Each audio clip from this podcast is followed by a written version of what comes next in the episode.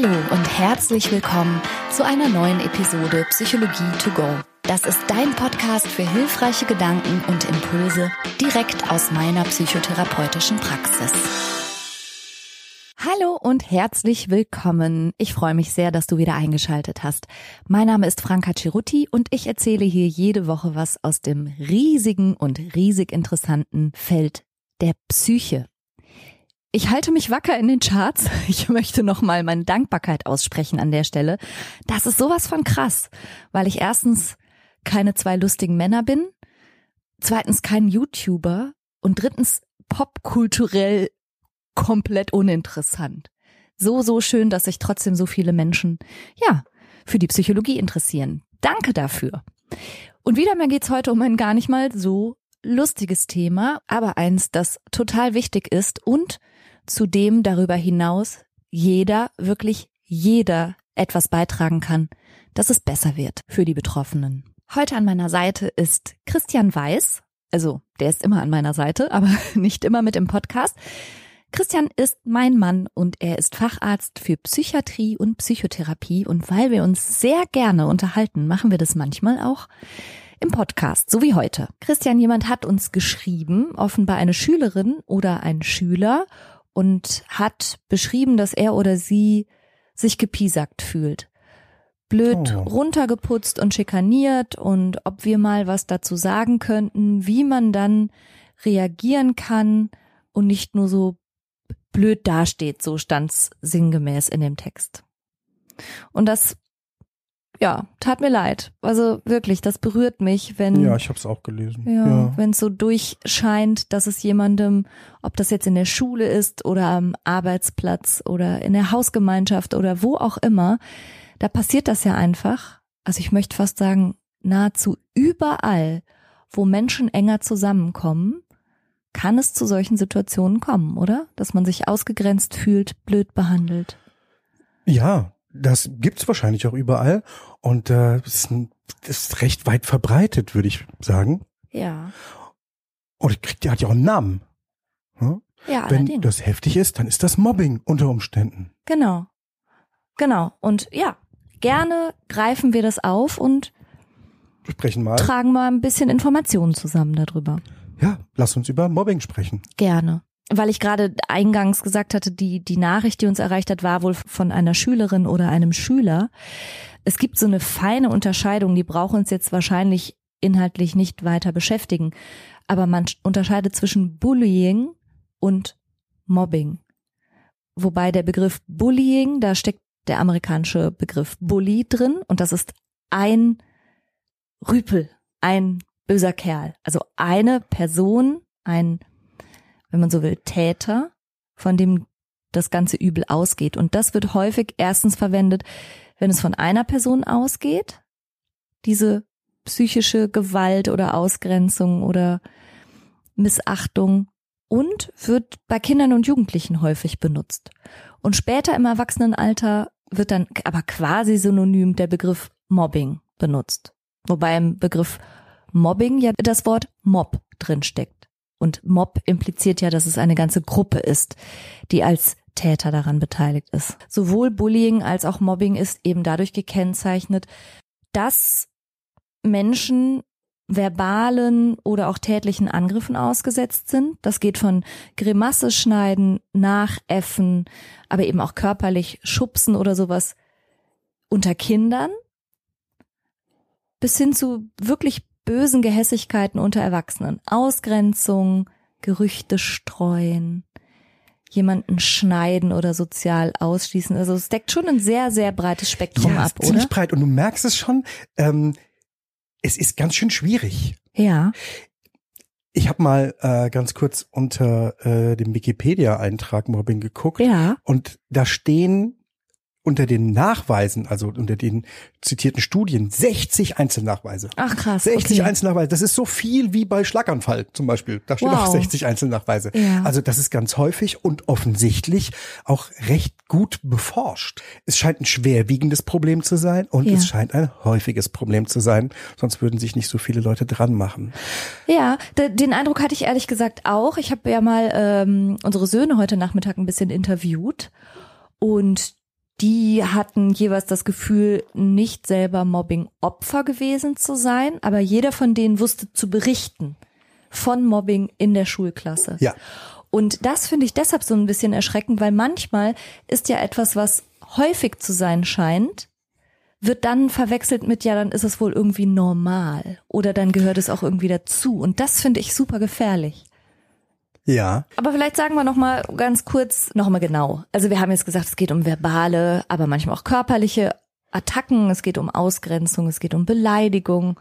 Was genau ist denn jetzt eigentlich Mobbing? Hast du eine Definition dazu? Es gibt eine große deutsche Untersuchung, die ist schon ein bisschen älter, die ist glaube ich von 2002 und das ist der Mobbing Report gewesen. Mhm. Und das war, ich glaube, von der Bundesregierung in Auftrag gegeben, sehr ausführlich äh, mit einer großen Teilnehmerzahl und haben sich darauf geeinigt zu sagen, Mobbing ist, wenn jemand am Arbeitsplatz häufig über einen längeren Zeitraum schikaniert, drangsaliert oder benachteiligt und ausgegrenzt wird. Ja. Und ich glaube, da kann man, das Gleiche kann man übertragen auf die Schule und das schulische Umfeld plus, und das ist bei jüngeren Kindern häufiger zu beobachten, dass Kinder manchmal tatsächlich auch mit Treten, Schubsen, Schlagen und Haare ziehen zu tun haben. Was jetzt unter Erwachsenen nicht so häufig ist. also. auf jeden Fall nicht so häufig. Ja, ähm, am liebsten möchte ich das noch ergänzen durch eine Aussage vom Bundesarbeitsgericht und das hat das Wort systematisch mit eingeführt. Ah ja. Mhm. Also, dass das, was wir gesagt haben, systematisch passiert. Okay. Also das heißt, wir haben drin einen offensichtlich auch einen längeren Zeitraum, eine Systematik, die Ausgrenzung oder Schikane impliziert. Ähm, es passiert über einen längeren Zeitraum und absichtsvoll. Ja, genau. Systematisch. Mhm. Okay. Das bedeutet aber auch, und natürlich haben wir diese Fälle auch, dass manchmal Leute in die Praxis kommen und sagen, sie werden gemobbt. Und wenn man dann aber genau nach solchen Kriterien fragt, stellt sich heraus, nee, da gab's mal einen Konflikt. Aber genau. mal einen Konflikt gehabt zu haben, bedeutet nicht, dass man gemobbt wird. Nein. Und auch ein Dauerstreit mit jemandem auf der Arbeit zu haben, bedeutet ja. auch noch nicht, dass man gemobbt wird. Ja. Das Mobbing, das am Arbeitsplatz passiert, passiert übrigens in alle Richtungen. Also es gibt Mobbing zwischen Arbeitskollegen, klassisch Mobbing. Mhm. Es gibt Mobbing vom Chef aus, mhm. ne, dass der Chef in seiner Machtposition einen Mitarbeiter, einen Untergebenen auch drangsaliert und schikaniert. Mhm. Das ist dann Bossing. Ja, Bossing. Mhm. Und jetzt pass auf. Es gibt's auch, dass untergebene, hierarchisch untergebene Mitarbeiter ihren Vorgesetzten drangsalieren, sozial ausgrenzen und schikanieren. Gibt's dafür auch ein Wort? Staffing. Ja, wirklich? Ja, der Staff, der Staff. Ja. Der, der macht das. Heißt es Staff oder Staff? Ja, I don't know.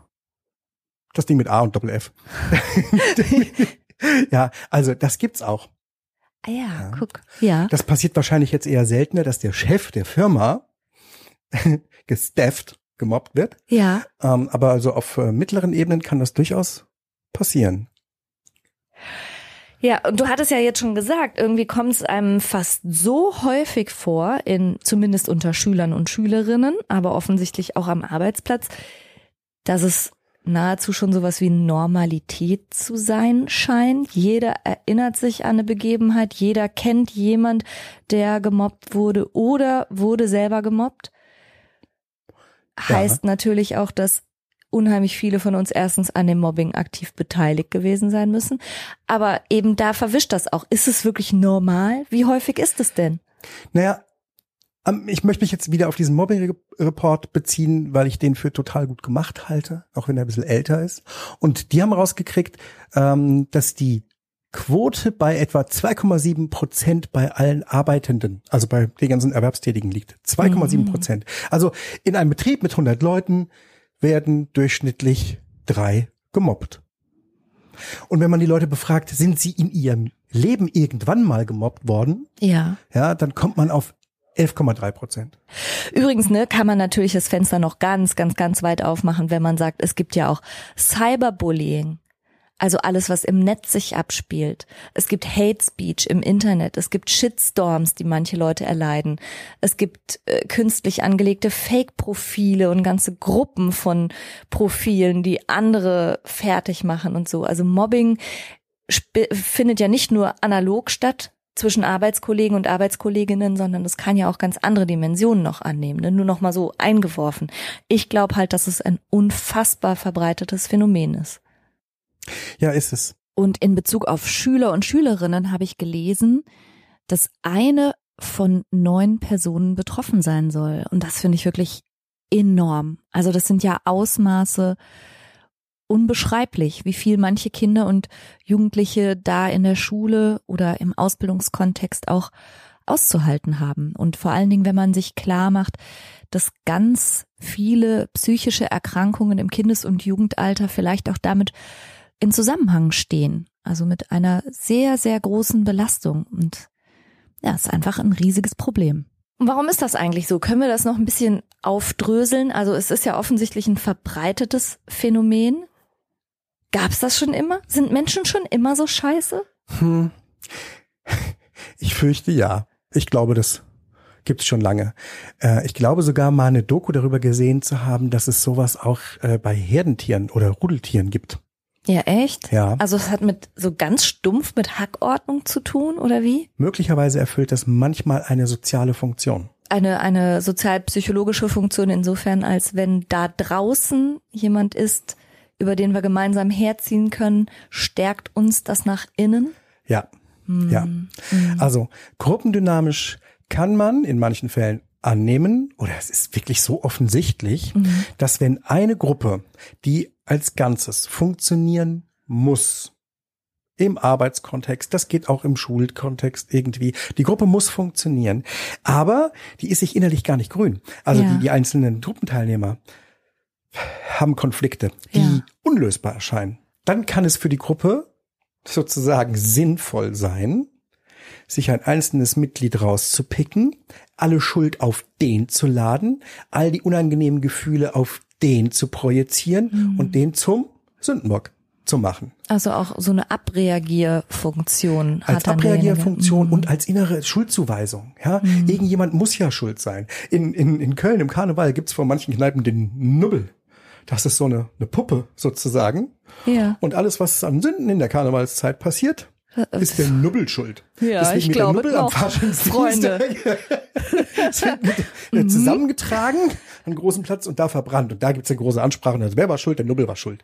Ach, ehrlich? Ja, ja. Also die Sündenburg-Funktion. Ja. Und wenn die, die Gruppenmitglieder all ihre Frustration gleichzeitig an einem auslassen können, und auf ja. einen projizieren können, dann machen sie sich nicht, das nicht, dann machen sie das nicht mehr gegenseitig, und sie haben noch ein gemeinsames Ziel, einen gemeinsamen Feind. Das wiederum stärkt den Gruppenzusammenhalt. Also die, die, die Kohärenz der Gruppe stärkt sich dadurch, dass es eben im Außen ein gemeinsames sozusagen Feindbild gibt, ja? Ja. Ah, ja, ja. Selbst, selbst das hat man ja, also, ich will jetzt nicht so weit ausholen, aber das gab es in der Geschichte schon häufiger, dass ähm, man vermuten musste, dass Länder, die innenpolitische Probleme hatten, im Außen Konflikte angefangen haben. Ja, meine Theorie ist ja, wenn wir wirklich mal Aliens entdecken würden, also so wirklich, ich glaube, dann gäbe es auf der Erde vielleicht keine Kriege mehr, weil dann wären wir plötzlich alle Menschen. Wir wären dann alle Menschen und die da draußen wären die Aliens. Weißt du, wie ich meine? Nee, komm, Menschen sind so bescheuert, die würden sich trotzdem weiter bekriegen. Ja, ich nehme das zurück, das war alle nur eine gemeinsam Hoffnung. in den Aliens äh, so eine Art Feind erkennen ja. und die für alles für Schuld halten. Und dann könnten wir uns alle als Menschen begreifen, juhu, aber es bräuchte einen da draußen. Aber es ist tatsächlich möglich, dass das so passieren könnte, wenn ja. wir die dann für irgendwas schuldig halten. Wobei, du hattest gerade so über die Gründe von Mobbing gesprochen. Mhm manchmal, und da habe ich jetzt heute mit dem, mit meinem ältesten Sohn auch nochmal drüber gesprochen, er hat sich so zurückerinnert und je jünger die Kinder sind, desto weniger braucht es ja wirklich Gründe in Anführungsstrichen, sondern da werden ja manchmal oder häufig so optische Merkmale herangezogen. Also, der Größte in der Klasse, der Kleinste in der Klasse, die Dickste, die Dünnste, äh, der mit der Zahnspange, äh, die mit den roten Haaren, mhm einer bekommt Pubertätspickel und einer riecht nach Zigarettenrauch und einer hat einen hässlichen Tornister und eine hat nie ein Schulbrot dabei. Also irgendwas von außen Sichtbares wird dann herangezogen und das scheint ja als Grund schon zu reichen bei Kindern. als Begründung.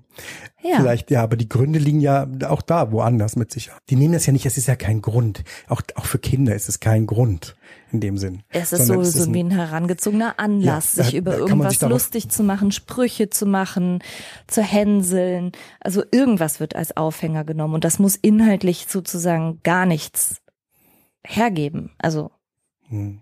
das Schlimme ist ja nur, dass je nachdem, wen das trifft, dass das Mobbing-Opfer einer solchen Situation sehr wohl ganz viel Scham oder Schuld empfinden kann oder Traurigkeit und eben ganz häufig für Dinge, für die er oder sie nun wirklich gar nichts kann. Also insbesondere, wenn es so optische Attribute sind. Oder auch Besonderheiten, die den oder diejenige einfach auszeichnen oder die der oder diejenige gerne vielleicht auch viel stärker leben würde und aber darin so ganz, ganz stark unterdrückt wird. Was denkst du, werden eigentlich mehr Männer oder mehr Frauen gemobbt? Männer. Also, glaube ich, auf jeden Fall. Ist auch, die Literatur ist sich äh, nicht einig, ne? Ach, echt? Äh, Ganz viele Autoren sagen, es ist 50-50, ist völlig egal. Ja? Und ähm, manche äh, Autoren sehen Frauen 75 Prozent mehr gemobbt. Ah, Also häufiger scheint es in der Gesamtheit der Dinge möglicherweise bei Frauen zu sein. Also Frauen werden möglicherweise häufiger, etwas häufiger gemobbt. Das ist übrigens sowieso ganz interessant, wie viele Leute in welchen Gruppen viel oder weniger gemobbt werden. Da gibt's ganz, äh, gibt's ganz spannende statistische Aufstellungen. ja. Was denkst du, werden mehr Ältere oder mehr Jüngere gemobbt? Jüngere. Tatsächlich, ja. Auszubildende, da liegt die Quote bei 25 Prozent. Wir haben gesagt vorhin 11,3 so im Ja. ganzen Leben bei Auszubildenden bei äh, 25 Prozent. Und von wem werden die Armen gemobbt? Was ich, was ich jetzt da erzähle, das, das ist vor allen Dingen im Arbeitskontext. Ja. Also von Arbeitskollegen. Ja. Boah, wie gemein. Also das bezieht sich jetzt auf Mobbing im Arbeitsumfeld ja. von Kollegen. Du hattest gesagt, du hast so arbeitsrechtliche Sachen dazu gelesen. Ist denn Mobbing eigentlich inzwischen strafbar in Deutschland oder nicht? Mobbing für sich genommen ist kein Strafdelikt. Ist nicht strafbar. Einzelne Teile wie Beleidigungen Ja. oder sowas, die könnten einen Straftatbestand erfüllen. Also wenn Aber du Mobbing harte Gerüchte nicht, streust. nicht ja. strafbar. Ah, okay. Aber es kann doch trotzdem so personalrechtliche Konsequenzen haben, so ein, wie sagt man denn, wenn man so Arbeitnehmer ist? Verweis? Nein. Ja, Dienst, dienstrechtlich oder sowas kann Ja, das keine Ahnung. Ja, also es gibt auch schon, äh, gibt auch schon irgendwie Gerichtsverfahren dazu. Ähm, dann wird aber versucht, über äh, verschiedene andere Paragraphen, wie gesagt, Beleidigung oder Nötigung Ah, okay, oder hm. sowas, ähm, dem zu folgen. Es ist halt schwierig nachweisbar. Hm. Ja. Okay, hier kann man ja, finde ich, direkt schon mal den allerersten Tipp formulieren für diejenigen, die vielleicht von Mobbing betroffen sind. Führt ein Mobbing-Tagebuch. Schreibt euch selber auf, was, wann, wie, mit wem passiert ist. Zum einen kann man das mit anderen Menschen besprechen und das ist eh eine weitere Empfehlung. Such dir Hilfe, such Kontakt, such Unterstützung und sprich mit Menschen. Aber wenn du ein Tagebuch hast, wo du möglichst genau beschreibst, was passiert ist, kannst du durch andere das auch noch mal ein bisschen einschätzen lassen. Und sollte es zu arbeitsrechtlichen Schritten kommen müssen, hast du auch was in der Hand. Und dann ist es nicht nur so Hörensagen oder ihr Wort gegen sein Wort oder sowas. Und für SchülerInnen gilt natürlich genau das Gleiche. Es ist super hilfreich, sehr konkret benennen zu können, was einem passiert ist. Denn das geht aus vielen Untersuchungen auch hervor. Lehrer und Lehrerinnen bekommen sehr häufig überhaupt nicht mit, was in ihren Klassen abgeht. Man kann es jetzt kaum glauben, aber man hat das auch mal nach, man hat das nach Branchen sozusagen aufgeschlüsselt. Oh, da bin ich gespannt. Das allerhöchste Mobbing-Risiko. Krankenschwester. Ja, fast, nicht ganz, ja tatsächlich. Ah, aber, aber, aber, die du bist ganz nah viel bei dran. mir. Ja. Äh, soziale Berufe wie Sozialarbeiter, Sozialpädagogen, Erzieher und so weiter. 2,8-fache erhöht ist fast ein dreifaches Risiko, gemobbt zu werden in, in dieser Arbeitsgruppe äh, im Gegensatz zu normal. Warum? Warum ist das so? Das gibt's doch nicht. Also da kann man viel spekulieren. Ja, Da mach kann mal. ja, ich spekuliere mal. Ich äh, spekuliere mal unter anderem die Arbeitsdichte, Ja. das nicht ausweichen können von Aufgaben, Ja, sehr häufig. ja. Ne? Also Ah, okay, warte. Also das heißt, du sagst, das hat vielleicht mit der Belastung zu tun, dem allgemeinen Stress. Alle haben irre viel zu tun und wenn dann einer aus irgendwelchen Gründen nicht so mitzieht Ja. oder nicht kann oder öfter krank ist oder irgendwas, also eigentlich schon deutlich geschwächt, dann kriegt er sie noch richtig. So? Das halte ich für eine Möglichkeit, ah, genau. Ja, ja. Und ähm, vielleicht in dem Beruf noch, äh, noch die Tatsache, dass man im Arbeitskontext seine Gefühle schlecht rauslassen kann. Mhm. Als Erzieherin kannst du dich, dich das nicht an den Kindern auslassen, wenn du frustriert bist. Besser nicht. Besser nicht. Mhm. Ja, das Ach geht so. auch, auch vom eigenen Berufsethos als Sozialarbeiter und so weiter. Geht das nicht. Ganz schlecht. Aber die du Gefühle meinst, es findet ja sich dann ein Ventil so zwischen ich spekuliere Kollegen? hier frei. Mhm, okay. Interessant. Halte ich für möglich. Und es kommt dazu, dass ähm, man in diesen Berufen einfach auch mit vielen Menschen zu tun hat. Ja. Es stellt sich nämlich ganz anders dar, wenn man guckt, wer hat denn ein ganz geringes Risiko auf eine Mobbing-Situation? Ein Schäfer. Ja, oh, nee, ja, Landwirte, bitte. in landwirtschaftlichen Betrieben, ja. Weil, die, so. weil Tiere die besseren Menschen sind. weil die sozialen, die ganz zwischenmenschlichen Kontakte auch einfach etwas weniger sind. Okay. Ne? Einzelhandel kommt auch nicht so wahnsinnig häufig vor. Okay, also das heißt, je mehr Mensch, desto höher ist dein Mobbingrisiko und deshalb vielleicht kommt es natürlich auch in Schulklassen häufig vor, weil da hast du jeden Tag mit Menschen zu tun, die hast du dir auch nicht ausgesucht und da gibt's auch eben immer irgendwelchen Druck, der auf allen lastet. Ja, okay, verstehe. Ja. Bist du eigentlich schon mal gemobbt worden? Ha. Du lädst mich ja hier immer wieder als äh, betroffenen Experte und ja, Betroffener. ähm, äh, ja, tatsächlich ja. Tatsächlich gab es eine Zeit, ähm, aber in der Schule, also ja. im Arbeitskontext äh, noch nie, ja. aber aber in der Schule gab es das mal. Und was war bei dir der Aufhänger? Du Ossi. Im, im Nachhinein ja, aber das war, das kann, das kann so richtig der Grund nicht gewesen sein. Tatsächlich ist es so, also ich war ja in verschiedenen Klassen auch, ne? Bin ja in der DDR groß geworden, der ehemaligen DDR groß geworden, ähm, kam dann in den Westen in eine Klasse, das war unproblematisch. Also mhm. ich war ein Exot, das war noch kurz vor der Wende, äh, ich war ein Exot, aber ähm, ich bin nicht ausgegrenzt worden oder sowas, mhm. gar nicht. Das war gut. Dann kam ich, dann habe ich die Schule gewechselt, die Eltern sind umgezogen, Schule gewechselt und in dieser Klasse bin ich ausgegrenzt worden und zwar richtig. Oh, also Gott. phasenhaft wirklich unangenehm, richtig und bei mir stand im Vordergrund soziale Ausgrenzung. Also so richtig Ja. mit Fragen, kannst du mir sagen, wie spät es ist? Weggedreht, Rücken zugedreht. Puh. Oh, Kannst du mir ein Taschentuch geben? Weggegangen. Nein. Wortlos. Ja, ja. Das war auch schlimm, ehrlich gesagt. Ich konnte mir keinen Reim, also erstmal, ich konnte mir keinen Reim drauf machen. Ich habe das nicht verstanden. Ja, Du warst ja noch genau der gleiche Kerl, ihr seid nur wir umgezogen. sind nur umgezogen. Ja, ich war einfach nur neu in der Klasse. Oh, Das war's. ist das böse, Ja. ja. Ich habe auch geguckt, ne, ob ich da irgendeinen, ob ich da irgendeinen Fehler gemacht habe. Wusste ich nicht. Denkt man, muss man als Kind auch davon aus. Also ein Kind, Nee, das ist das, was ich gerade meinte. Ich glaube, je jünger die Kinder sind, desto beliebiger ist das. Und dann gibt's manchmal überhaupt gar keinen Grund. Dann reicht irgendwas, das T-Shirt, das du anhast. ein Grund kann eine Art von Konkurrenzdenken gewesen sein. Ein anderer mag dieses Sündenbock-Phänomen damals gewesen sein. Mhm. Die Frage, die man sich als ausgegrenzter, gemobbter stellt, ist, ist es meine Schuld? Was an Ja. mir nicht okay? Ne? Ja. Ganz häufig. Und ähm, das ist auch was, was wir in den Therapien tatsächlich äh, besprechen, Ja. äh, ob es denn tatsächliche Gründe gibt. Bei Kindern gibt's äh, Forscher, die so eine Unterscheidung machen zwischen äh, passivem Opfer und provozierendes Opfer. Ah, okay. Ja, diese Unterscheidung wird im Arbeitskontext nicht gemacht, halte ich aber für sinnvoll. Warum? Wollte ich gerade sagen, also ganz ehrlich, natürlich gibt es auch Menschen, ja, die werden systematisch ausgegrenzt und auch systematisch schlecht behandelt. Aber wenn ich dann mit diesen Menschen spreche und einen deutlichen Eindruck bekomme von deren Persönlichkeitsstruktur und dann realisiere, naja, die haben klar einen passiv-aggressiven Stil zum Beispiel Ja.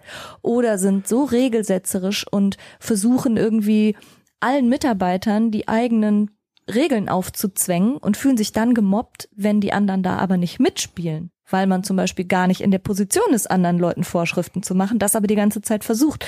Also natürlich gibt es auch Menschen, die Mobbing durch ihr Verhalten quasi provozieren, ohne diesen eigenen Anteil mitzubekommen. Hm. Aber da muss man erstens sehr genau hinschauen und zweitens möchte ich auch nicht in die Kerbe schlagen und sagen, alle Leute, die gemobbt werden, sind selber schuld. Aber das gibt es auch. Es gibt schon auch ein Verhalten, das ungünstig ist und im Gruppenkontext eher Menschen gegen sich aufbringt. Ja. Da ich aber so mittlerweile, also im Nachhinein aus meiner eigenen Geschichte heraus Ja. äh, weiß, dass das kaum an meinem Verhalten gelegen Ja, haben ja. kann, das weiß ich dadurch so sicher, weil es sich nach einer Zeit gegeben hat. Es hat Okay. aufgehört. Und zwar mit einer Klassenfahrt. Also Aha, okay. vielleicht noch ganz kurzer Einschub. Es ging mir nicht gut. Hm, Ich habe es meinen Eltern erzählt und habe denen das Versprechen abgerungen. Sagt es bitte nicht im, am Elternabend meinem Klassenlehrer. Äh, und haben sie sich Am nächsten gehalten? Tag hat mein Klassenlehrer sich vor die Klasse gesetzt und hat gesagt, ich habe gehört über den Christian Weiß, dass der hier schikaniert und ausgegrenzt wird. Sowas gibt's hier in meiner Klasse nicht. Ich will, dass das abgestellt wird. oh Gott, hat es etwa geholfen? Es hat, nee, es hat nicht, es hat gar nicht geschadet. Also ich kann mich nicht erinnern, Ja. dass es geschadet hätte. Okay. Das kann ich mir nicht erinnern. Aber im, ich bin im Boden versunken. ja, das glaube ich. Das war nix. Aber ähm, ich, ich glaube, es hat nicht geschadet. Also an der Stelle möchte ich ganz kurz sagen, es gibt eine Website, die heißt Zeichen-gegen-mobbing.de, also Zeichen gegen Mobbing. Die werde ich auch verlinken unter diesem Podcast. Und da gibt es Blogbeiträge unter anderem über ungeeignete Ratschläge und ungeeignete Maßnahmen bei Mobbing. Die Seite ist vor allen Dingen für Betroffene und ihre Eltern, also für Schüler und Schülerinnen. Und da steht klar drin, keine Maßnahmen zu ergreifen gegen den Willen des Kindes. Also wenn du jetzt sagst, das hat dir nicht geschadet, okay, gut, aber trotzdem finde ich es halt uncool, dass du eigentlich das Versprechen hattest, dass deine Eltern nicht ohne dein Wissen jetzt mit dem Lehrer sprechen. Also sowas, better don't. Also ich verstehe die Verzweiflung. Ich verstehe auch wirklich jede Mutter, die, wenn sie das Gefühl hat, ihrem Kind wird geschadet, irgendwie zum Hulk wird und in der Schule einmarschiert. Das könnte original ich sein, aber no. Vielleicht erstmal diese wichtigen Hilfeseiten studieren. Da stehen wirklich gute Tipps drauf. Also ich habe eine Befragung dazu gelesen unter Schülern, was sie hilfreich finden, also auch unter Mobbingopfern. Und tatsächlich finden sie in erster Linie andere Schüler um Hilfe zu bitten hilfreicher, als wirklich Eltern und Lehrer einzuschalten, weil wenn wir schon über ungleiche Kräfteverhältnisse sprechen und darüber, dass die Mobber oder die Bullies aktiv dazu beitragen, ihr Opfer eben in so eine Opferrolle zu zwängen, in so eine untergeordnete Rolle, ne? Also keine Augenhöhe entstehen zu lassen, sondern den anderen zu unterdrücken. Dann, dann wirkt es halt manchmal erst recht auch anstachelnd und auch bestätigend, wenn man quasi dann seine eigenen Eltern einschaltet. Also spätestens ab dem Teenageralter kann das dazu beitragen, dass es es vielleicht noch schlimmer macht. Andererseits, was möchtest du den Kindern empfehlen? Du kannst ja auch nicht sagen, schluck's runter und sprich mit niemandem darüber. Deswegen meinte ich auch, es hat wahrscheinlich, also das ist schon ein bisschen her, ne? Und Ja. äh, in meiner Erinnerung Also es halt hat dich beschämt, aber, es hat ja. mich beschämt, das Ja. ist so. Ähm, aber ich glaube nicht, dass es geschadet hat. Und vor allem, was soll denn bitte noch schlimmer werden? Okay, wow, so schrecklich, ja. Ja, also es gab keine körperliche Gewalt oder so, das gab's nicht. Ähm, und in der Erinnerung, es gibt ja False Memory, ne? Mhm. Kann ich jetzt ganz schlecht nur noch genau ausdifferenzieren. Wie lange war das genau? Und Mhm. was ist genau passiert? Ich weiß, es ging mir nicht gut. Und ich weiß, dass ich dadurch durchaus ausgegrenzt worden bin. Ähm, dezidiert krieg's nicht mehr hin. Ich weiß aber, wie es aufgehört hat. aufgehört hat's meiner, meiner Erinnerung nach äh, auf einer Klassenfahrt. Wir waren dann auf einer Klassenfahrt und ähm, auf dieser Klassenfahrt gab es eine Parallelklasse in der Jugendherberge. Und von dieser Parallelklasse interessierten sich mehrere Mädchen für mich. oh, Hallöchen. Ja, ja. Davon, davon fühlte sich offensichtlich ein Junge dieser fremden Klasse so provoziert, dass er mich auf dem Flur abgefangen hat und eine Prügelei mit mir anfangen wollte. Und da sind sie dir dann beigesprungen. Und da ist mir meine ganze Klasse beigesprungen. Interessant. Und ab dem Moment, Warst du in wieder- der Kombination übrigens, Ja, dass guck. fremde Mädchen aus Klassen ja. mich gut fanden und dass sie sozusagen mit mir Gemeinschaft bilden mussten gegen andere. Ja. Danach war es vorbei. War Interessant. sofort weg. Ja, das äh, bestätigt ein bisschen meine Alien-Theorie. Das bestätigt sowohl deine Alien-Theorie als auch meine, dass es an mir so richtig nicht gelegen hat. Ja. Vorher gemobbt und ausgegrenzt Und ich habe mich ja gar nicht geändert. Es gab nur ein einzelnes Ereignis. Und ich, Ja. hab, ich selber habe nichts geändert an mir. Und Okay, aber das mehr. ist, glaube ich, ähm, erheblich wichtig, was du jetzt gerade ansprichst, auch worauf die Mobbing-Opfer das Mobbing zurückführen. Ob sie wirklich denken und glauben, mit mir stimmt was nicht, ich bin nicht okay, ich bin nicht liebenswert, ich gehöre nicht dazu, mich kann man nicht akzeptieren und das sozusagen internal attribuieren Ja. oder ob sie, so wie du offensichtlich damals schon, in der Lage sind zu sehen, so wie die sich verhalten, die Mobber. Das sagt doch mehr über die als über mich. Ich bin in Ordnung. Die sind nicht in Ordnung. Die verhalten sich falsch. Deren Verhalten ist nicht okay. Das ist eine externe Attribution. Aber, aber so weit Und war ich damals macht nicht in Wirklichkeit. Nee, nein, Ja. das glaube ich. Aber irgendwas scheint ja, also zumindest retrospektiv in dir vorgegangen zu sein, dass du einordnen konntest, nee, ich war immer okay. Die haben rumgesponnen. Und das ist aber Ja, total Dank. wichtig für das psychische Befinden oder zumindest sich, dass man sich hinterher auch wieder davon erholen kann, glaube ich. Wie man das einsortiert, ob man gedanklich wirklich stecken bleibt in der Traurigkeit, in der Scham, auch vielleicht in der Angst und auch denkt, das sagt was über mich aus, eben internal, oder ob man realisieren kann, jemand, der sich so verhält, hat wahrscheinlich das größere Problem. Und das ist eine externe Attribution. Und das macht einen riesen Unterschied für die psychische Verfassung von Mobbingopfern. Du hast ja gesagt, für dich ging das Mobbing los mit einem Schulwechsel, änderte sich dann mit der Klassenfahrt. Dann hast du gerade von den Arbeitsplätzen gesprochen. Ist das eine Lösung? Einfach zu sagen, hier in diesem Gruppenkontext geht's mir nicht gut. Ich guck mal nach einer neuen Klasse oder nach einem neuen Arbeitsplatz. Machen ganz viele so. Ja. Machen ganz viele so. Und das kann eine kurzfristige, schnelle Lösung sein. Tatsächlich.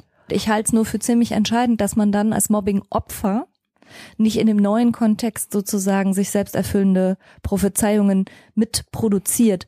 Also wenn man eine lange Zeit lang in einem Kontext, zum Beispiel an einem Arbeitsplatz, oder du hattest ja schon die Auszubildenden genannt, dass Auszubildende häufig Mobbing-Opfer werden.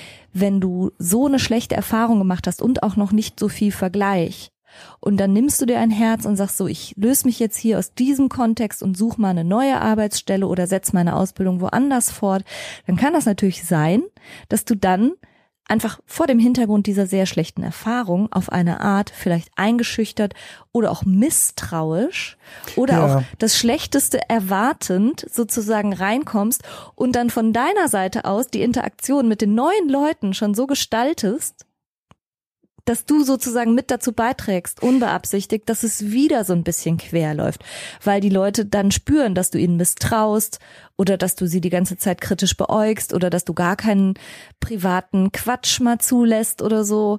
Ja, und das ist ein großes Problem, glaube ich, für Menschen, die einmal mit Mobbing zu tun hatten, dass sie danach, so ähnlich wie Menschen in schlechten Beziehungen, jemand, der einmal eine richtig üble Beziehung hatte, guckt häufig genau durch diese Brille jeden neuen Partner an, obwohl derjenige das gar nicht verdient hat. Weißt du, wie ich meine? Ja. Da haben wir doch schon, aber eine von, auch wenn ich vorgreife, wird, Lösungsstrategien, dass man, wenn man Mobbing erfährt, möglichst zügig handelt. Ja. Ich sage das aus folgender Idee heraus. Ähm, du kommst an eine neue Arbeitsstelle, du fühlst dich oder bist dort gemobbt. Mhm. Ich halte es für durchaus sinnvoll, dann erstmal Maßnahmen zu ergreifen. Hm. Von mir aus dem Chef Bescheid sagen, die Leute ansprechen, ein klares Stoppsignal setzen. Und wenn das nicht funktioniert, dann kann man immer noch den Arbeitsplatz wechseln. Und das aber alles zügig, nicht erst ein halbes Jahr aushalten und dann noch ein halbes Jahr Kündigungsfrist abwarten oder sowas. Ne? Ähm, denn dass es sich auf die Persönlichkeit und aufs eigene Befinden niederschlägt, das passiert ja nicht von heute auf morgen. Ne? Das passiert ja über einen gewissen Zeitraum. Ja. Und einen gewissen Zeitraum sollte man gar nicht erst vergehen lassen, Ja, sondern zügig nicht. machen. Ich bin durchaus ein Freund davon, verschiedene Sachen erstmal auszuprobieren. Ne? Ja. Und gucken, ob man das irgendwie anders handeln kann. Mhm. Aber möglichst zügig. Damit sich, wie gesagt, damit sich so eine internale Attribuierung, wie du sagtest, gar nicht erst einstellt. Ja, und wie kann sich das denn auf die Psyche legen? Also ich, ich finde, das kann man ja in beide Richtungen denken. Also jemand, der längere Zeit Mobbing durchleben muss, kann darüber natürlich Gefühle von Ohnmacht und Hilflosigkeit entwickeln und auch von Wertlosigkeit. Ja. Und es könnte natürlich in eine depressive Stimmungslage hineinführen. Ja. Für alle, die es äh, so noch nicht erlebt haben, können wir ja ganz kurz nochmal erwähnen, was so, was so mit dazugehört. Was, was, was ist denn Mobbing? Was passiert dem Opfer, dem Mobbing-Opfer? Ja? Was gibt's so? Also, da werden Gerüchte gestreut, Ja. ein paar Unwahrheiten erzählt. Informationen werden vorenthalten. Man wird in einem bestimmten E-Mail oder E-Mail-Verteiler oder in einer WhatsApp-Gruppe gar nicht berücksichtigt und alle anderen haben irgendeinen Informationsvorsprung. Ja, genau. Das ist sogar, das passiert in der Hälfte der Fälle. Ne? Also so wird das zumindest angegeben. In der Hälfte der Fälle werden wichtige Informationen nicht weitergegeben. Am allermeisten sind diese Gerüchte, Ja. ne? aber auch dass die Arbeit kritisiert wird. Das hast du schlecht gemacht, das geht aber besser, das war zu langsam. Ah, Immer wieder okay. über die Maßen. Man Ja. darf ja durchaus ne, äh, Kritik an Arbeitsleistungen vollführen. Mhm. Ich höre ja auch gar nicht mal so ungern Kritik. Ich brauche irgendwas, dass ich mich verbessern kann. Das ist schon Mhm. okay. Eine konstruktive, freundliche Kritik ist in Ja, Ordnung. nicht, dass du das irgendwann als Staffing bezeichnest. Wenn die Saskia dir mal wieder was um die Ohren haut. ja, okay, also Ja. übermäßige Kritik zählt zum Mobbing. Ja, genau. Dann Also, auch so Scherze. Scher ja, Ja, also Ja, so boshafte Scherze, wo bose- man aber genau. spürt, das ist nicht lustig. Leute bei der Arbeit behindern, Mhm. beispielsweise. Oder tatsächlich im, im Bossing-Fall ganz häufig, dass die Mitarbeiter weit unterfordernde Tätigkeiten machen müssen. Mhm. Sowas wie, sie gehen jetzt mal ins Archiv Ja. Oder fegen mal den Hof. Ist mir doch egal, ob Sie eine Facharbeiterausbildung haben. Genau, Sie fegen jetzt den Hof. Ja. Ja. ja. Oder Sie sortieren jetzt hier die Papiere äh, Ja, sie machen mal hier alphabetisch. die ganzen Klemmerchen raus. Die stören im Reißwolf. Also es spricht natürlich überhaupt nichts gegen diese Tätigkeiten an sich, wenn sie zum Berufsbild gehören. Aber wenn sowas eingesetzt wird, um zu erniedrigen oder um quasi die Würde zu verletzen, dann kann das schon echt wehtun.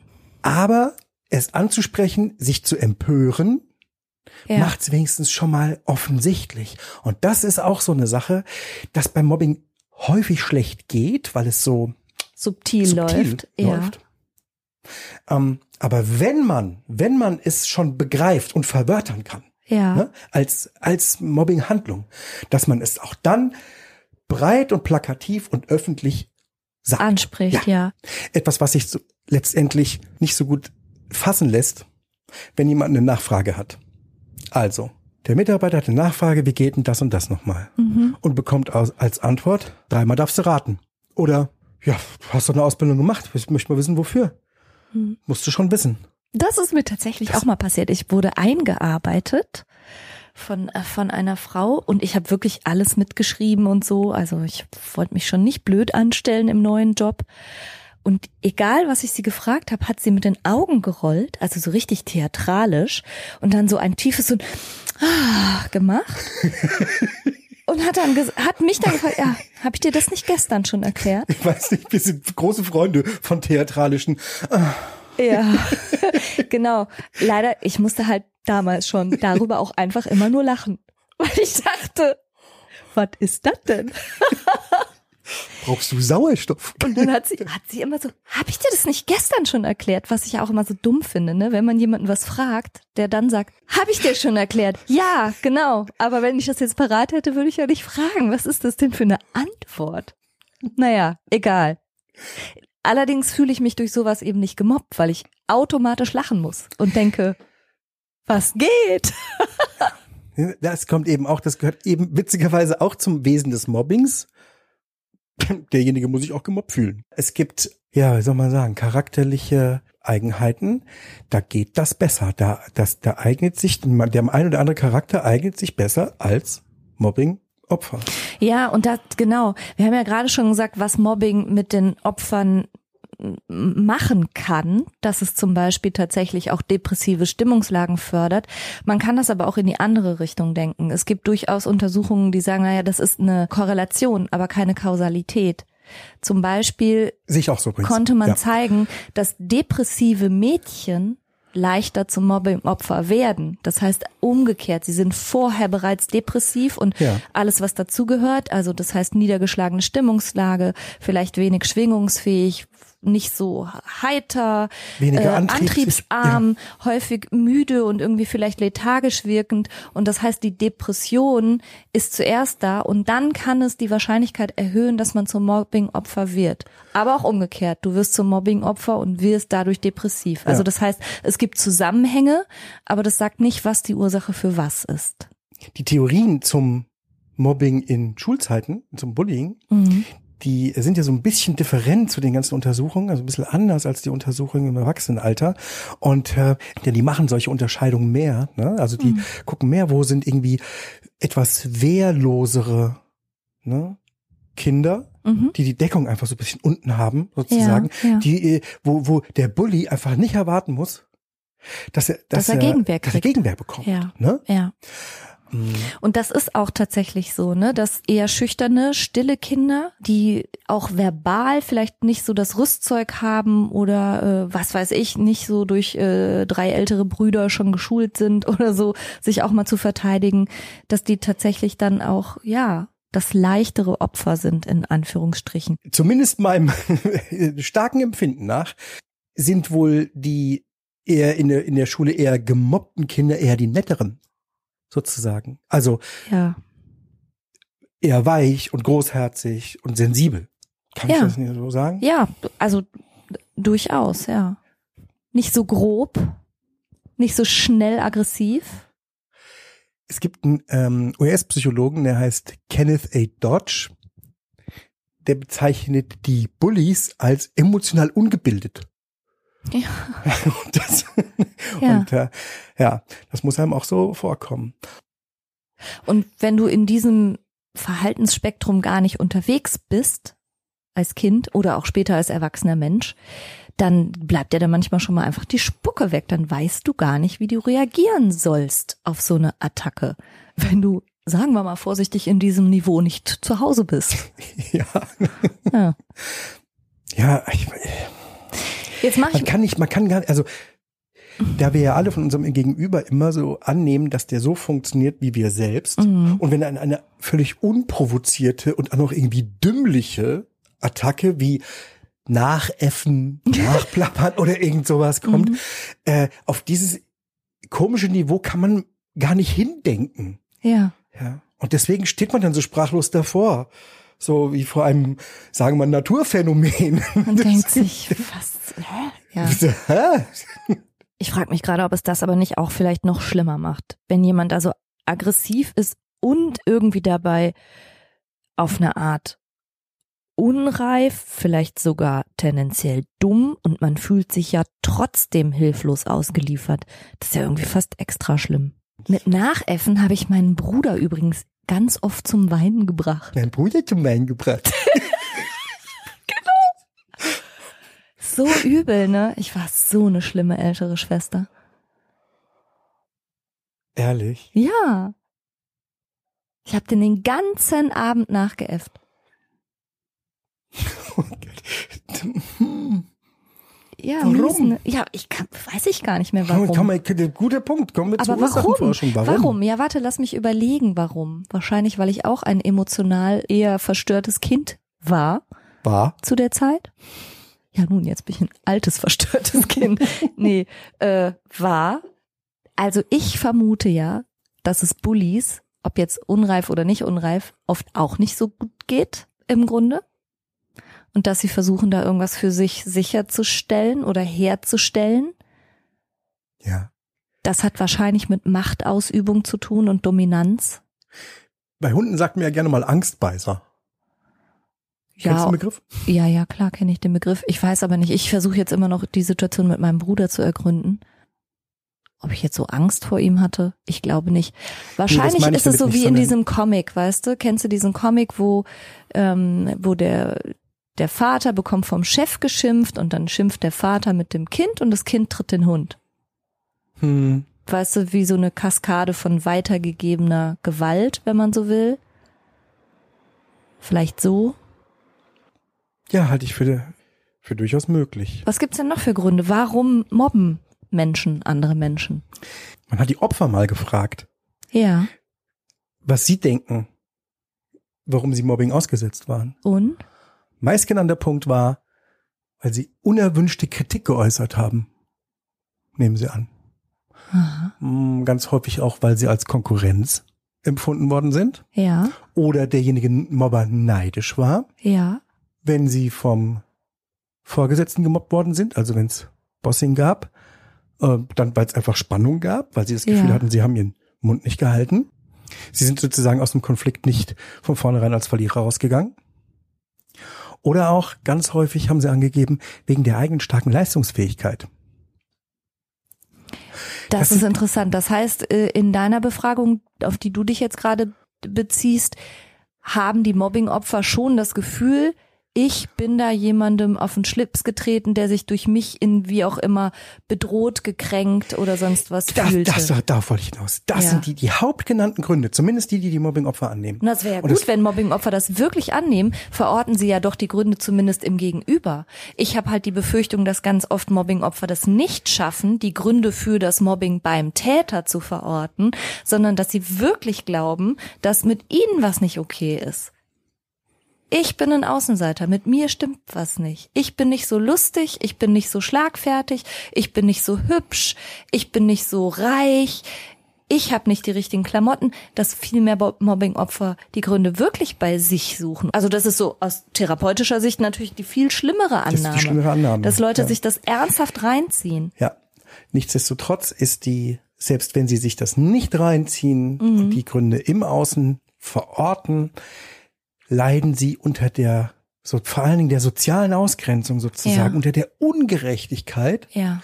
und der sozialen Ausgrenzung äh, leiden sie massiv. Ja. Wir sind soziale Wesen. Also ausgegrenzt zu werden ist furchtbar. Also ganz ehrlich, äh, ich, ich habe mich nicht so viel mit Amoktaten beschäftigt.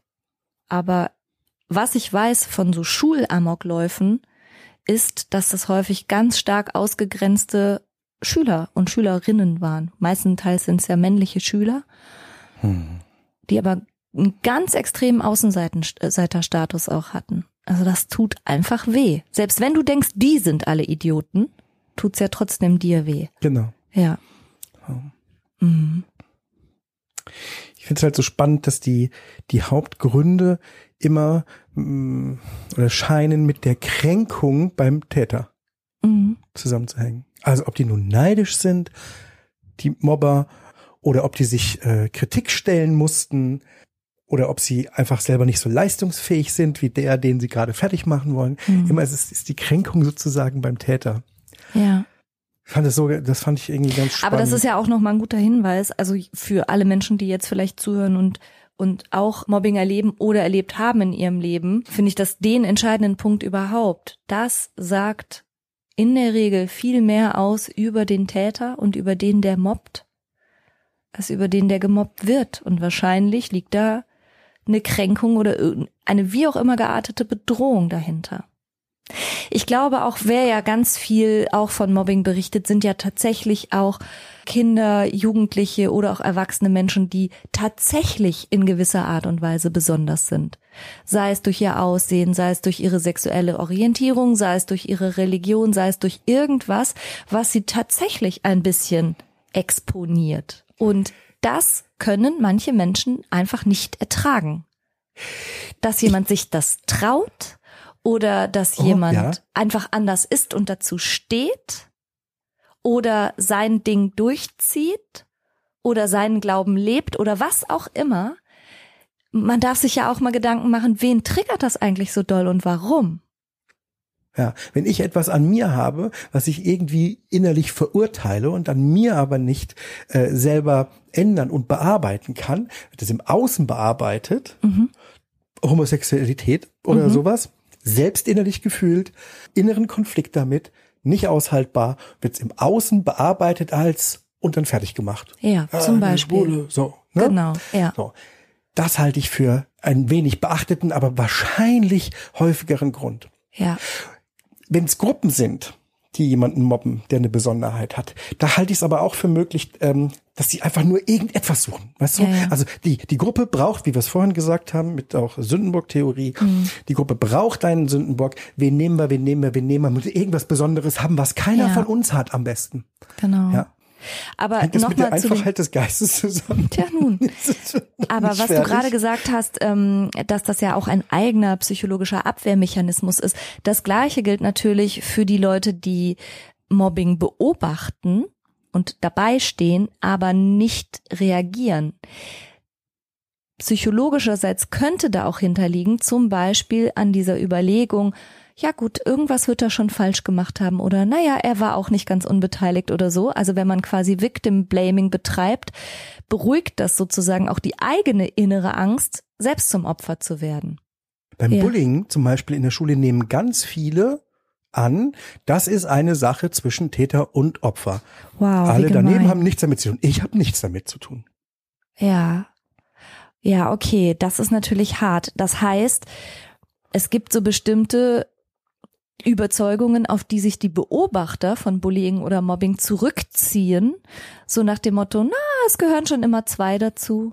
Haha, ja. Oder Das ist was, wir- was wir besonders mögen, ne? Einer dieser hohen Missverständnisse, also ja, einer dieser extremen Missverständnisse zu einem Streit gehören immer zwei. das ist absolut nicht wahr. Das ist, stimmt einfach Genauso nicht. wie ja. zu Gewalt in Beziehungen oder überhaupt zu, zu ausbeuterischen oder sogenannten toxischen Beziehungen keineswegs immer zwei dazugehören. Also das möchte ich sehr gerne an dieser Stelle auch nochmal nutzen. Das ist einer der dümmsten Sprüche. Entschuldigung, aber nein, es gibt Situationen, da gehören keineswegs immer zwei dazu. Das ist etwas, was den Opfern von Mobbing extrem schadet, dass Außenstehende sich darauf zurückziehen zu denken, ja, es wird schon, ne, wie gesagt, es gehören ja immer zwei dazu oder auch, und das geht ja schon Richtung Victim Blaming, wenn man so einen Glauben hat, wie jeder bekommt, was er verdient, Ja. dann muss er demnach auch derjenige, der zum, also systematisch in so einem Kräfteungleichgewicht unterliegt, jemand, der systematisch ausgegrenzt wird,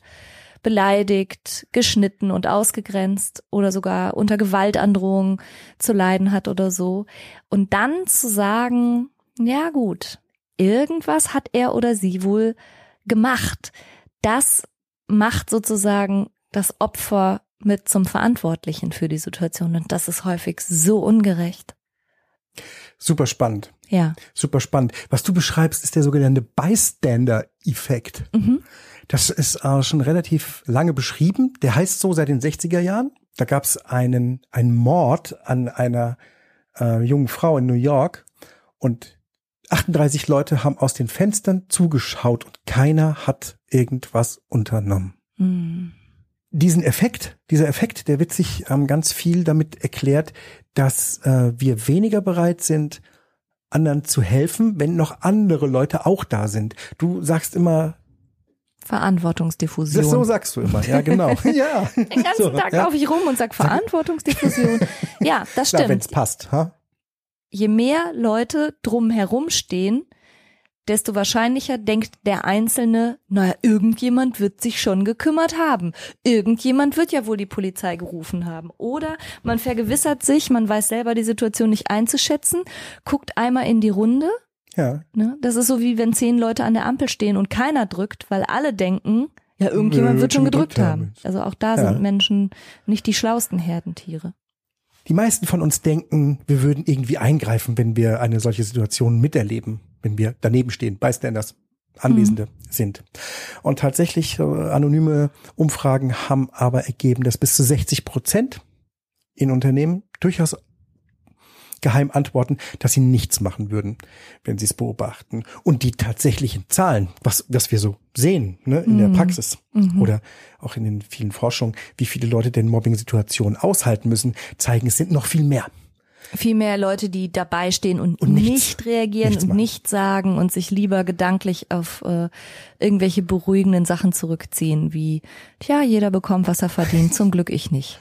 Zwei Forscherinnen, nämlich Kara Enck aus der Uni Manchester und Karen Niven, Professorin an der Uni Sheffield, haben gezeigt, dass äh, Mobbingopfer viel weniger Schaden erlitten haben, je nachdem, wie sich die Umstehenden, die Unbeteiligten tatsächlich verhalten haben. Also das macht einen Unterschied. Ja.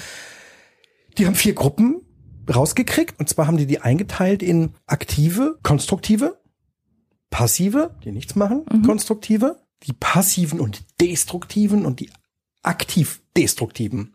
Also die aktiv konstruktiven, die haben äh, richtig versucht, die Mobbing-Situation, die da war, zu verbessern. Entweder haben sie den Mobber angesprochen oder direkt irgendwie konfrontiert oder haben das dem Opfer richtig geholfen. Ganz aktiv durch hingehen, durch was sagen. Ja? Und dann gab es die passiven, aber auch konstruktiven, die haben dann eher ähm, Unterstützung zugesichert, haben äh, Hilfe angeboten, sozusagen in Hinterher Situation, wo es vorbei so, war. mm, genau. mm. Ja, Fand ich auch doof. ja jetzt. fand ich auch doof und es war ungerecht und so. Ja. Und dann die, die nichts gemacht haben und destruktiv waren, die haben einfach gar nichts gemacht. Die heißen passiv-destruktiv, weil sie letztendlich schlecht sind Ja. für das Opfer. Ah, okay. Denn daneben stehen, gar nichts machen, komplett neutral sozusagen sich verhalten. Neutralität In einer- hilft dem Täter. Ja, so Immer. ist es. Ja. So ist es.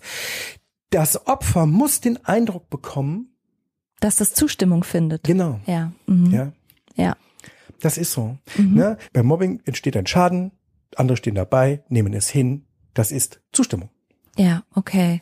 Also das heißt, der Schaden für das Mobbing-Opfer besteht eben auch aus den passiven Beiständern, die nicht oder auch nicht wenigstens hinterher kundtun, dass sie das auch scheiße fanden und dass sie die Not sehen und dass sie nicht an der Seite des Mobbers sind, sondern gar nichts zu sagen unterstützt den Täter Genau. und schadet dem Opfer. Genau. Und stresst das Opfer nochmal extra. Und dann gab es natürlich noch die aktiv-destruktiven und die haben die Situation fürs Opfer natürlich noch verschlimmert, indem sie angestachelt haben oder äh, noch Situationen herbeiführen, wo aktiv gemobbt werden kann oder so. Hm, Oh je. Ja. Hm. Also das ist Sekundärmobber, sagen die. Mhm. Also eigentlich Mittäter, wenn Ja. man so will. Das gab's auch noch. Wünschenswert ist natürlich als Unbeteiligter Danebenstehende, der, der nicht betroffen ist, ich mobbe nicht, Mhm. Ich werde nicht gemobbt, bin dabei, ähm, zu jemandem zu werden, der am besten Position bezieht. Position sieht, aktiv, konstruktiv Mhm. wird. Und saumäßig viele Menschen sind es nicht. Und die erste Frage, die man so stellen müsste, ist ja dann, wie kriege ich denn jemanden aus einer passiven Rolle heraus in eine aktive, in Ja. eine helfende? Ja. Ja. Also, naja, du hattest gerade schon ja den, die Herkunft dieses Begriffs des Bystanders erzählt.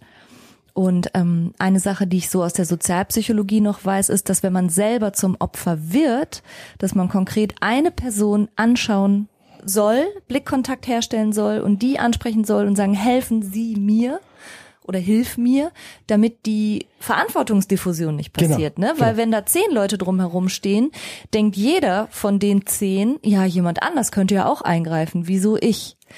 Deshalb kann man versuchen, als Opfer einen konkret um Hilfe zu bitten. Anschauen, ansprechen.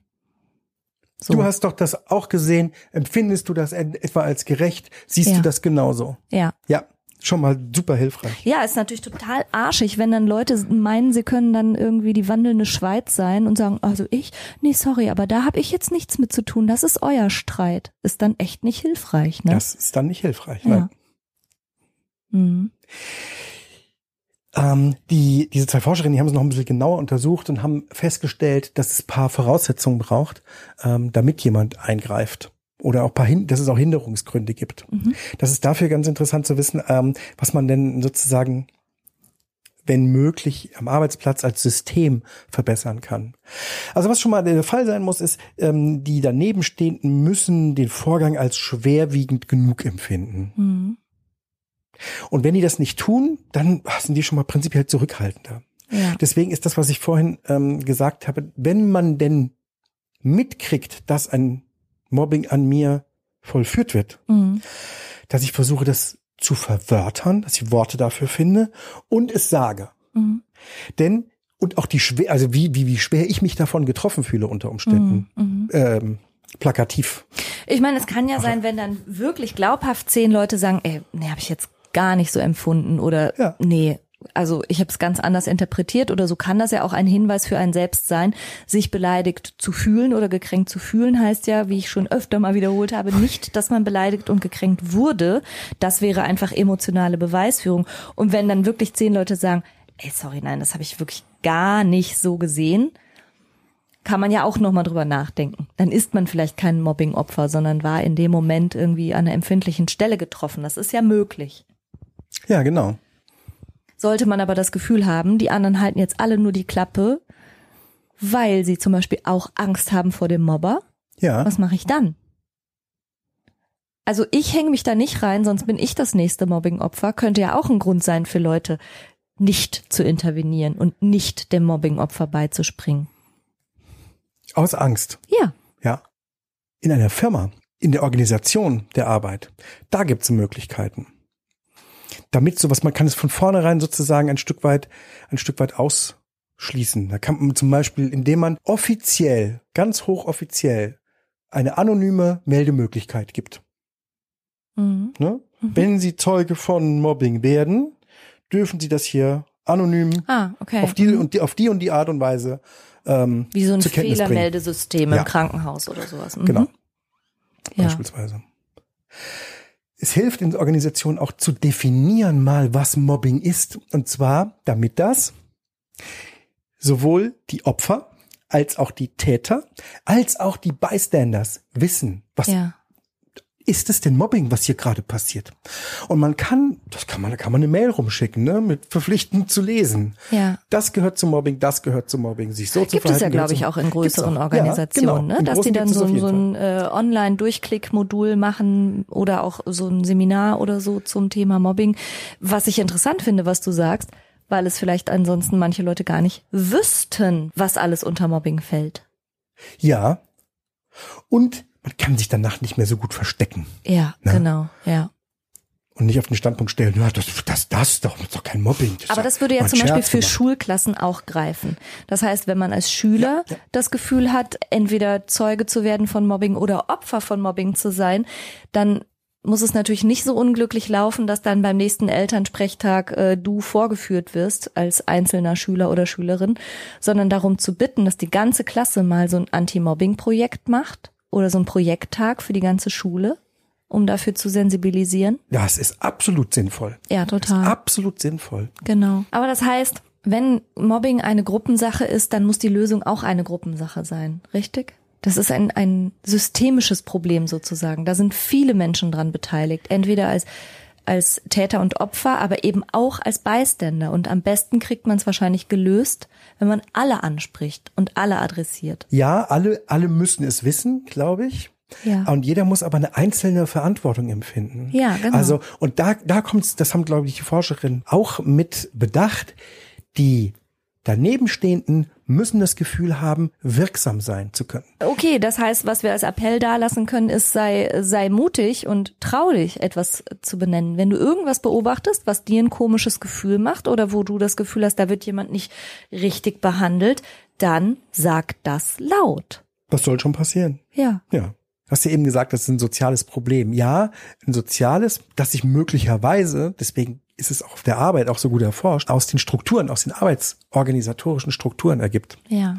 Und ähm, es ist nachgewiesen, dass es häufiger zu Mobbing-Situationen kommt, wenn es zu viel Arbeitsaufwand gibt. Ja. Und das ist tatsächlich etwas, was ich auch aus eigener Erfahrung nur zu gut kenne. Wenn man auf 100 Prozent Leute 120 Prozent Arbeit verteilt, Mhm. dann führt das dazu, dass um die knappen Freizeitressourcen untereinander gekämpft wird. Ja. Wer macht länger Pause? Wer geht jetzt schon wieder früher? Die macht nie Telefondienst. Sowas, ne? Krank gemeldet, die hat doch bestimmt nichts. Ja. Ja, das stimmt. Und Stress macht wirklich niemanden zum netteren Menschen. So viel steht fest. ja. Also das ist einfach so, ne? Also ich glaube, da kannst du auch alle Eltern fragen. Wenn du gestresst bist, bist du nicht der bessere Mensch. Ja, das ist so. Und da bricht dann vielleicht auch manchmal sowas ganz Ungutes in uns durch. Ja. Hier erlebt das tatsächlich auch im, ja, immer wieder, dass überlastetes Personal Kämpfe austrägt, die nicht ihre sind Ja, in Wirklichkeit. Ja, Ja, genau. Also du hast gerade schon die dünne Personaldecke angesprochen. Da muss man ja ganz klar sagen, ne, wenn, wenn irgendwie fünf Leute versuchen, etwas am Laufen zu halten, das eigentlich auf die Arbeitsleistung von acht Leuten ausgelegt war, dann sind die alle sehr, sehr belastet und fangen dann aber eben an, untereinander auf der gleichen Ebene sozusagen, auf der gleichen Arbeitsebene unter Kollegen, fangen sie an zu kämpfen, obwohl sie eigentlich ihren Unmut natürlich in die Etage drüber tragen müssten. Und sagen, so kann das nicht klappen. Wir fangen hier untereinander an, uns zu streiten. Ja. Und das ist dann wieder, wie immer, der Punkt, an dem ich zur Revolution aufrufe. Einen Punkt sehen die beiden Forscherinnen übrigens noch, wenn sie beschreiben, wie hoch die Bereitschaft von den Danebenstehenden so ist, einzugreifen. Und das ist die Frage, wie sie sozusagen das Opfer mit bewerten, ob sie von dem Opfer auch schon mal Unannehmlichkeiten im weitesten Sinne ertragen mussten. also, hat der häufig, die häufig die Arbeit irgendwie schlechter gemacht? Ist der unhöflich? Ist der schwierig im Umgang? Stellt sich jetzt vor, dass von mir aus auch auf dem Schulhof der kleinere Junge von dem Großen bösartig fertig gemacht wird. Aber der Kleinere hat dir morgens noch den Kaugummi in die Haare geklebt. Ja. Ja, dann denkst du, kleine Mistsocke, hast du jetzt vielleicht auch verdient. Ja. Naja. Die Forscherinnen sagen, ah, keine so wahnsinnig gute Idee. Ja, also wenn die Umstehenden in irgendeiner Form innerlich noch gegen das Opfer aufgebracht sind durch irgendetwas Unannehmlichkeiten durch das hatten, ist die Bereitschaft zu helfen nicht so hoch. Also be friendly, dann kriegst du auch Solidarity. Ist so. Bestenfalls. Das heißt nicht, dass der das Opfer gerade nicht größte Ungerechtigkeit erleidet und dass das furchtbar ist und dass man das unbedingt beenden muss. Ähm, es beschreibt nur die Bereitschaft der Umstehenden, es auch tatsächlich zu tun. Und die greifen aber eben auch auf ihre Vorerfahrung zurück und je nachdem, wie gut oder nicht gut die Vorerfahrung ist, desto bereiter sind sie zu helfen oder nicht. Genau. Ja, okay. Mhm. Ja. Soweit so logisch, ne? So, ja, Ja. Ich habe kleiner Einschub übrigens von manchen mm, Mobbing-Strategien gelesen, die ich hier ernsthaft nicht erzählen kann, weil die so so gemein sind und so hinterhältig, dass ich Angst hätte, das würde jemand nachmachen. Was? Erzähl. Nee, eben nicht. Ja, mir ich sag doch. eine, ich sag eine, die ist grenzwertig, okay? Ja, okay. Die ist so grenzwertig, aber ähm, wenn sowas vorkommt, ist das Mediziner würden sagen pathognomisch. Das ist beweisend dafür, dass es Mobbing ist. Und zwar ähm, habe ich gelesen, dass, dass jemand Login und Passwort für alle geändert hat. Login war der Mitarbeitername und Passwort war Herr Fröckelsberger ist ein Idiot. So dass es sozusagen jeder eingeben musste.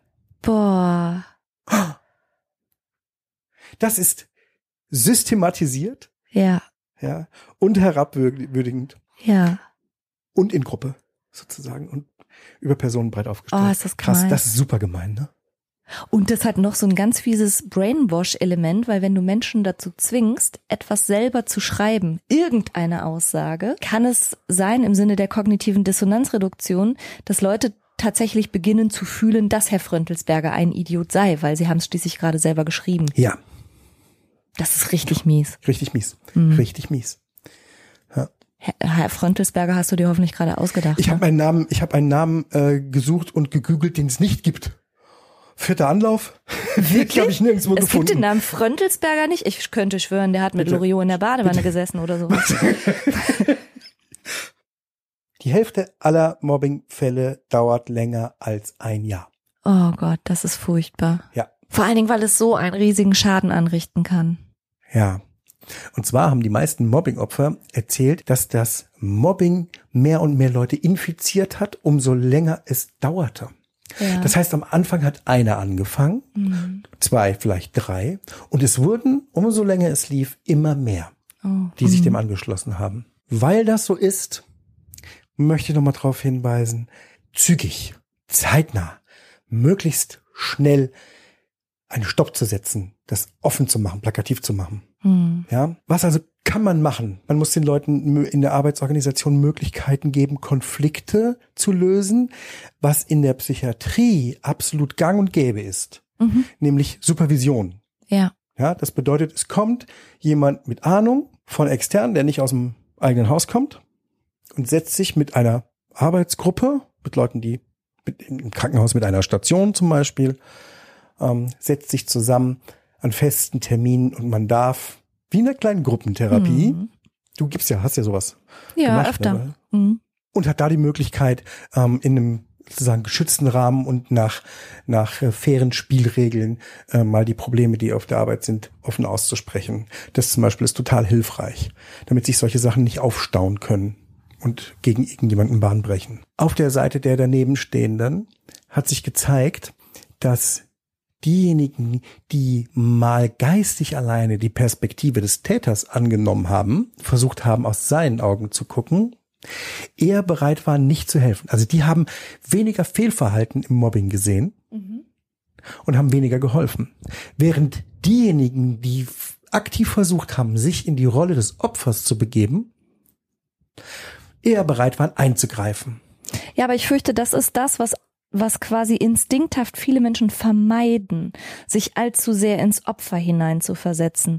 Und das ist ja was, was wir in der Psychologie in aller Breite immer wieder beobachten, dass es manchmal sehr herzlos wird, wenn es um Opfer geht und mit ganz viel Schuldzuweisung in Richtung der Opfer, ne, weil das einfach innerlich schwer auszuhalten ist, sich wirklich mit dem Opfer zu identifizieren. Es ist bequemer im Kopf und erzeugt weniger Spannung, sowas zu denken, eben wie jetzt schon mehrfach wiederholt, jeder bekommt, was er verdient, gehören immer zwei dazu. Naja, ich steck da jetzt auch nicht so drin, irgendwas wird sie wohl gemacht haben. Ne? Bis hin zu, was läuft so nachts durch den Park? So. Ja. Was trägt sie so einen Rock?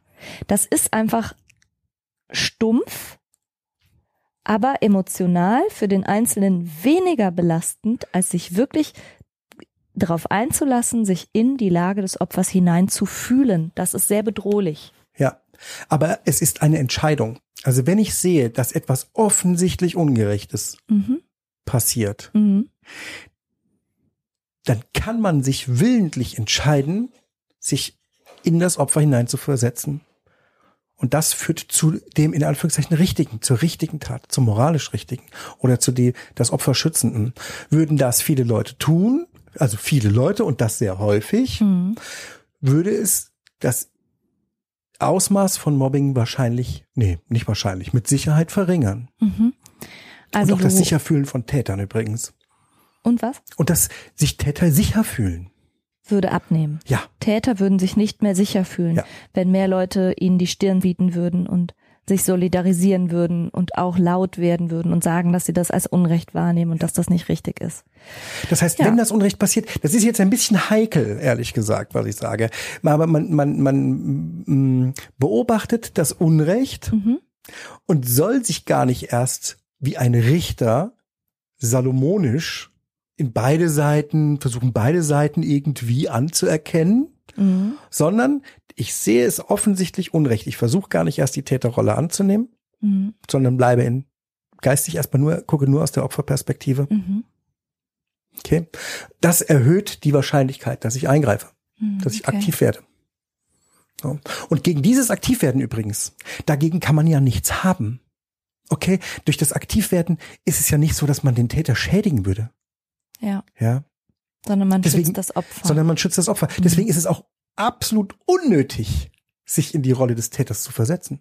Mhm, Okay, ja. Hm? Ja, weiß ich nicht. Als Psychotherapeutin habe ich natürlich immer den Impuls, Verhalten verstehen zu wollen. Ich möchte schon auch verstehen, warum ist jemand so? Warum mobbt jemand jemand anders? Warum wird jemand zum Bully? Also diese Perspektive ist jetzt aus therapeutischer Sicht natürlich schon relevant, aber als Bystander sagst du nicht. Als Nicht. Ich- beobachtest du Unrecht Ja. und dann stehst du gefälligst auf und sagst, jetzt ist hier Schluss. Und jetzt musst du es erstmal beenden. Ja. Dich in dann, danach darfst Ja. du dich ja gerne in die Rolle äh, des Ja, Täters ja. versetzen und wenn es ihm dann nicht gut geht, Okay. dann helfen. Aber Ja, erst verstehe. gilt es, das Ding zu beenden und deswegen soll man sich gar nicht in die Rolle des Täters versetzen. Ja. Nicht vorher, kannst du danach machen. Ja, verstehe. Mhm. Finde ich in der Gesamtheit der Dinge richtig. Mhm. Ja. Wenn es offensichtlich ist, wenn man jetzt das Gefühl hat, da streiten sich nur zwei, Ja. ja, beide, da brüllen sich gerade zwei Leute an, ja, dann ist Ja, es, äh, dann Nein, nein, verstehe wir ich reden das. schon über, Wir- über klar ungleichgewichtete Ja. Mobbing, Täter-Opfer-Verhältnisse mit Genau. einem klaren Aggressor. Mit Schikanieren, mit Mhm. Systematik und mit einer gewissen Dauer der Zeit. Mhm. Jetzt bleibt uns noch so ein bisschen die Frage, was kann man selber tun, wenn man Opfer von Mobbing oder Bullying wird? Sprechen. Ich würde alle drumherum ansprechen. Zum einen würde ich, würde ich die Situation aus meiner Sicht schildern. Ich würde Ja, schildern ja. aus meiner Sicht, wie ich es erlebe. Ja. Es besteht natürlich die Möglichkeit, dass andere das tatsächlich anders wahrnehmen. Und es besteht auch die Möglichkeit, dass etwas mit meinem Verhalten vielleicht wirklich vielen Leuten aufgestoßen ist und mir ist es gar nicht bewusst. Diese Option räume ich dann ein. Aber die Möglichkeit besteht auch, dass ich dadurch anderen Menschen meine Perspektive zur Verfügung stelle und sie sich dadurch mit mir solidarisieren. Ja, finde ich super. Ja, also das, was wir schon mehrfach gesagt haben, das offen machen. Hm, genau. Ja, laut signalisieren und ganz klar auch sagen, dass du verlangst, dass damit aufgehört wird. Ja. Hat ja zwei Effekte, ne? Hat ja, Ja. zum einen den Effekt, also den, den ganz, hat ja zum einen den ganz direkten Effekt, dass du den tatsächlich etwas stoppen kannst. Hör auf damit. Mhm. Und zweitens bist du nicht, bist du automatisch auch nicht in so einer reinen Opferrolle. Ja. Ne? Das heißt, dein, der, das Bild von dir selbst wird dadurch nicht so sehr zum, zum Opfer. Ja, jetzt sagen natürlich vielleicht manche Menschen, ja, aber so selbstbewusst bin ich nicht. Aber das ist, glaube ich, genau der Knackpunkt. Dadurch wird man aber vielleicht selbstbewusst, dass man sich da mit breitem Kreuz hinstellt und sagt, stopp, und mit mir nicht. Und so sprichst du jetzt auch nicht mit mir. Und du brauchst auch nicht die Augen rollen, wenn du mit mir sprichst. Ne? Ja. Oder mich dumm dastehen lassen, wenn ich dich höflich was frage. Und das würde ich so laut sagen, dass das durchaus im Großraumbüro die Leute auch mitbekommen. Früh genug, transparent genug. Laut, Laut genug. genug. Ein Tipp noch. Die Bundesanstalt für Arbeitsschutz hat eine sehr, sehr, sehr gute Broschüre rausgebracht. Wirklich locker flockig, ein bisschen lakonisch geschrieben und absolut fundiert. Den Link dazu posten wir euch in den Show Notes. Und wenn alles nicht hilft, auch durchaus die Arbeitsstelle wechseln oder die Schule wechseln, wenn es wirklich systemisch ist. Also wenn das so ist, wie du gesagt hast, alle sind belastet, es ist eigentlich nur ein Hauen und Stechen und ein Überlebenskampf statt ein Miteinander, dann kann man sich das ja vielleicht ohnehin überlegen. Ja. Machen übrigens äh, über 20 Prozent. Der Mobbingopfer? Ja, ja, über 20 Prozent wechseln ja. den Platz. Hilfreich beim Überprüfen und auch für die Situation ist, sich Helfer suchen, Verbündete schaffen. Ja. Ja.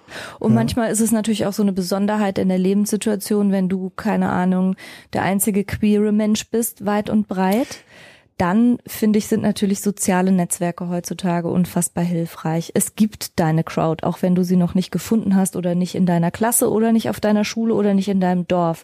Es gibt Menschen, mit denen du dich vielleicht verbundener Oh ja. fühlst und wo du besser reinzupassen scheinst und wo du überhaupt nicht gemobbt wirst für das, was dich jetzt speziell auszeichnet. Also da finde ich, können soziale Netzwerke ja auch hilfreich sein und ein Segen sein. Ja, was, was das angeht, leben wir da in großartigen Zeiten. Ja, Ja, dass Leute, die an verschiedenen Orten wohnen, äh, doch recht frei immer da zueinander finden können. Das ist Genau. echt super.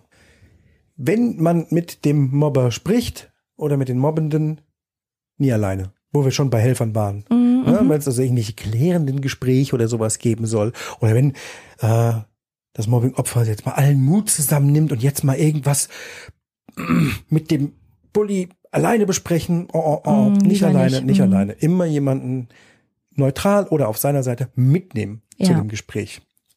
Es gibt übrigens tatsächlich auch Mobbingberater. Ne? Also kann man googeln, gibt's, es gibt richtig Mobbingberater, die sich ähm, relativ objektiv die Situation angucken und Erfahrung damit haben. Wie kann man sich unter Umständen auch in ja, also Links Krieg machen holen. wir wie immer Ja. unter die Folge, wo man sich hilfreiche Impulse nochmal holen kann. Okay, in aller Kürze zusammengefasst. Mobbing ist häufig. Sehr viele Leute haben Mobbing schon am eigenen Leibe erlebt. Die meisten kennen Mobbing als Danebenstehende. Das macht es aber weder zur Normalität noch zu etwas, was auch nur annähernd okay wäre. Ja. Nur weil es häufig ist, ist es nicht zu dulden. Ja, denn Mobbing ist schlimm. Mobbing sorgt für seelische Erkrankungen, teilweise mit körperlichen Auswirkungen. Und je nachdem, wie früh im Leben das beginnt, desto länger kann es sich gleichzeitig durchs ganze Leben durchziehen, wenn du schon als Kind gemobbt worden bist. Es hat wirtschaftliche Auswirkungen, Ja, stimmt. Sowohl auf den Einzelnen, auf das einzelne Opfer, als, auf, als auch auf ganze Betriebe und sogar volkswirtschaftlich Stimmt. und ist deswegen aktiv zu bekämpfen. Ja. Wenn jetzt so viele Leute also Zeugen von Mobbing werden und wir sagen, es muss aktiv bekämpft werden, ist unser Appell irgendwie, werdet bitte zu aktiv konstruktiven Teilnehmern. Ja. Stellt euch aktiv auf die Seite des Opfers. Für die Opfer gilt, laut sein, schnell sein, laut sein, transparent sein. Ja. Und immer im Kopf behalten, es sagt nichts über dich, es sagt was über den. Ah, Ich habe neulich was Schönes gelesen. Sei so, wie dein Hund, der dich liebt, denkt, dass du bist. Oder so ähnlich. Sei die Person, die dein Hund liebt. Naja, so in der Art. Die Welt wäre echt ein besserer Ort, wenn wir alle so wären, wirklich so wären, wie unsere Haustiere denken, dass wir sind. Freundlich. Naja. So, sagen wir mal Tschüss, ne? Bis nächste Woche. Tschüss, bis bald. Outtakes. In English, it is usually pronounced as ing. Did you get it? Does that work for you? Let me know in the comments. Ing. Frontelsberger. Tatsächlich, es gibt keinen Frontelsberger. Ah, ja, Gut sei gemacht. Ah, Ich habe hunderte von Büchern lesen lassen dafür. Nicht schlecht. Hast du schon mal jemand gemobbt? Nee. Dein Bruder? Ja, ist das Mobbing? Nein. Als ältere Schwester? Nein, nein, nein. Sie war halt bescheuert, aber war das Mobbing? nein. Eher nicht. Du hast eine ganz andere Funktion noch für deinen Bruder. Andere Funktion. Übel, ne?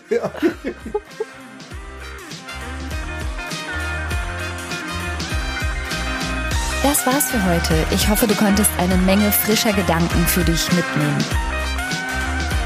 Mehr davon gibt's auch auf meiner Seite www.franca-ceruti.de.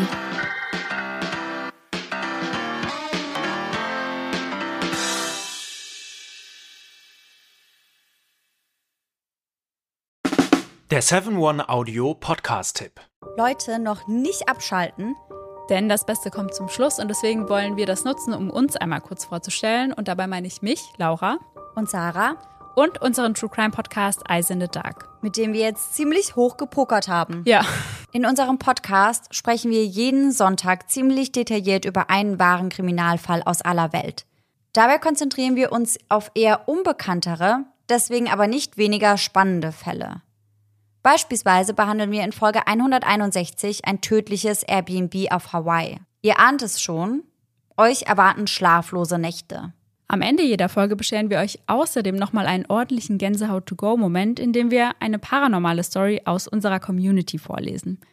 Euch ist auch schon mal etwas Unerklärliches oder Mysteriöses passiert, dann immer her damit.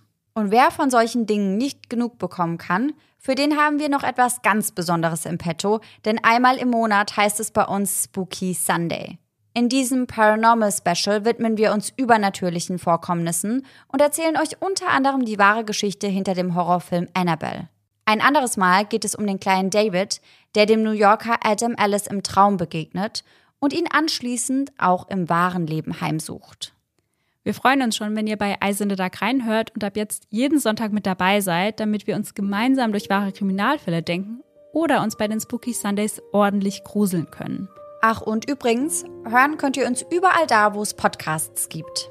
Bis dahin, schöne Träume. Mehr oder weniger. Bis dann. Tschüss! Tschüssi.